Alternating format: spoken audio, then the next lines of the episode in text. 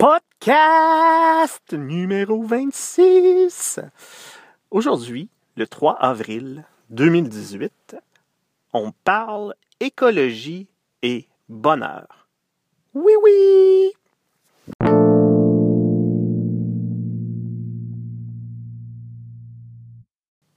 C'est quoi le lien entre bonheur et écologie? C'est pas deux sujets séparés?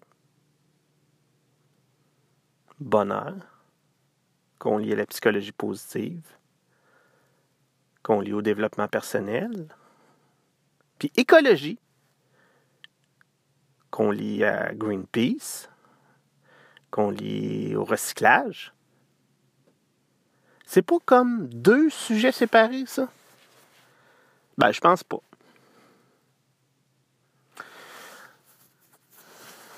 J'ai travaillé pendant un petit bout dans une boîte euh, qui faisait notamment du développement durable. Conseiller des entreprises au niveau de rapport, de responsabilité sociale, de développement durable, etc. J'ai également un background en, psychologie. Fait des études en, psychologie. Je m'intéresse beaucoup au développement personnel, comme vous pouvez le croire, croyez-le ou non. Euh, et je vois qu'il y a un lien direct entre l'écologie et le bonheur. Pourtant, c'est bien rare que dans mes cours de. ou plutôt dans mes lectures ou mes podcasts en développement personnel, qu'on va parler d'écologie. C'est plutôt rare. On dirait que c'est comme deux sujets séparés. Ben moi, je lis les deux. Avec le principe avec lequel je vous casse les oreilles depuis je sais pas trop combien de podcasts. Mais le principe de Pareto! Bon, assez de mystère. Je vais essayer de simplifier ma pensée. J'ai toujours tendance à essayer d'expliquer en fond et en large. Oui, j'ai bien dit, t'es en large. En fond et en large, ma pensée. Euh, je vais essayer de faire ça simple cette fois-ci parce que euh, reste deux minutes avant d'aller au bureau. euh, puis je pense que ça va, être plus, agréable pour vous. Si tu veux être heureux,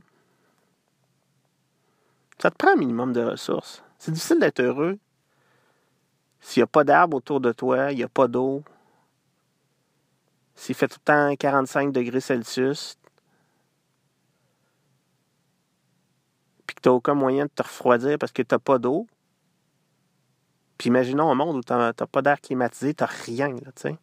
Fait que tu creves, tu creves, tu creves. Tu es tout le temps fatigué. C'est plus difficile d'être heureux. Je dis pas que c'est impossible, mais c'est plus difficile. C'est plus difficile d'être heureux si tout le monde meurt de faim autour de toi. C'est difficile d'être heureux si tu n'as pas le minimum requis pour te maintenir en santé, que tu as mal partout. Tu Ça, c'est la base. Puis il y en a des gens sur cette planète là, qui vivent ça là, à tous les jours.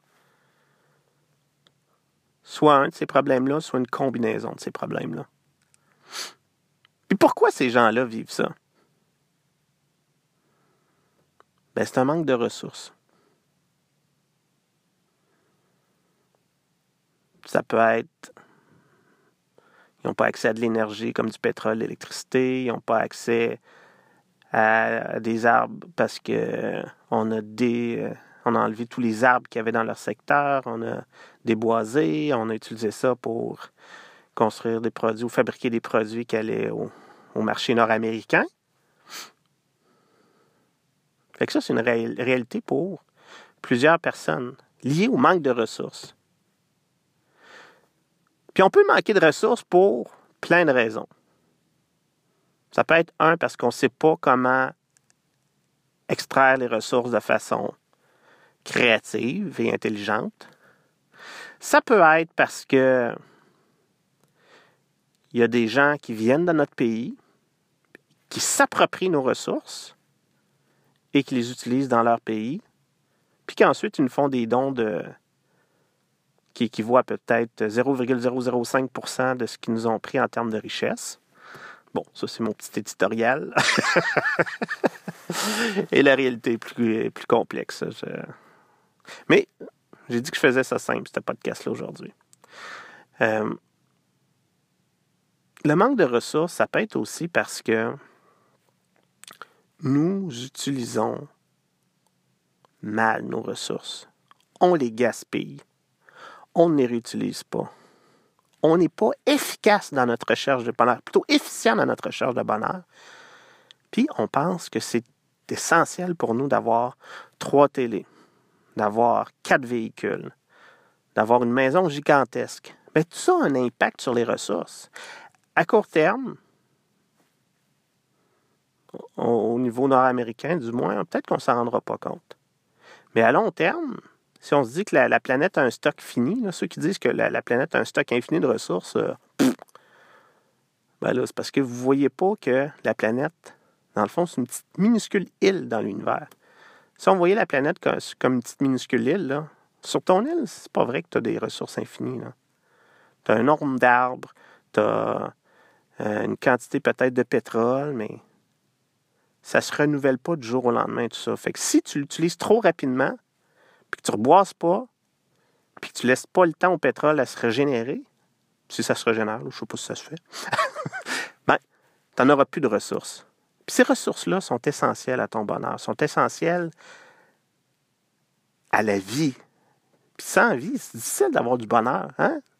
On s'entend là-dessus, tu sais.